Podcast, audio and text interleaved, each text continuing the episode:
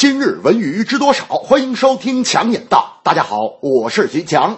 由邓超主演的电影《从你的全世界路过》正在热映，目前票房已经突破七点七亿。根据权威平台票房数据统计，邓超个人生涯电影总票房已经突破百亿。回顾其大银幕作品，多重角色及类型的跨越，是他作为演员的实力认证。银幕外不俗的粉丝人气和商业价值结合，也塑造出属于邓超独特的个人魅力。邓超曾说：“挑角色够危险才会接，多角色跨类型是他造就百亿票房的主要原因。”台上一分钟，台下十年功。相对于看得到的喝彩，那些辉煌背后的艰辛更显得弥足珍贵。百亿票房的背后，是演员本职工作上兢兢业业的投入与付出。除了演员身份之外，邓超每一次跨界也会引来关注热潮。现象级节目《奔跑吧兄弟》让观众领略了他的综艺魅力。无论是戏里还是戏外，邓超用专注的态度对待每一件事。这种不断的积累，见证了百亿票房，同时也收获了很多人的喜爱。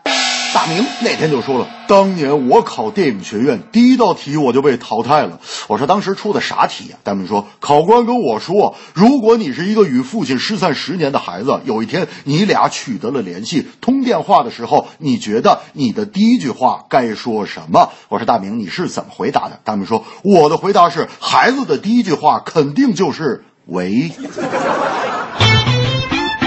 国家发改委在下发中国足球中长期发展规划后，又进一步对规划中的各项任务进行了分工，并且明确了部分任务的时间进度。首要任务是“十三五”足球体制改革攻坚工程，需要落实的单位具体到了体育总局、民政部、中国足协，时间也规定在二零二零年完成。部分任务则没有时间的限制，需要各部门协调配合，持续实施。任务都安排了具体部门，可见中国足足球改革的决心。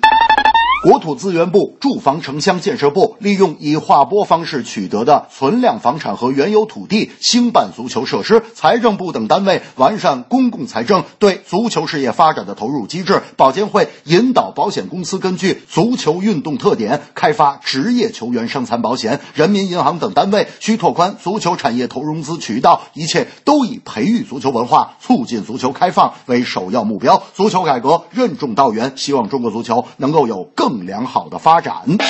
我和大明参加了一支业余足球队，大明总因为忘穿队服被队长拦在场地外。上周大明长记性了，穿着队服进球场，可队长还是不让进。大明说：“队长，你讲理不讲理啊？穿队服为啥还不让进呢？”队长说：“穿不穿队服我先不管，你快回更衣室把裤子穿上。”这正是邓超票房一百亿，努力换来好成绩。足球攻坚已展开，工作详细又具体。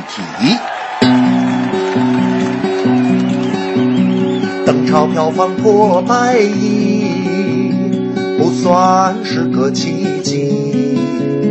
第一高文化，多学习，踏实来从艺。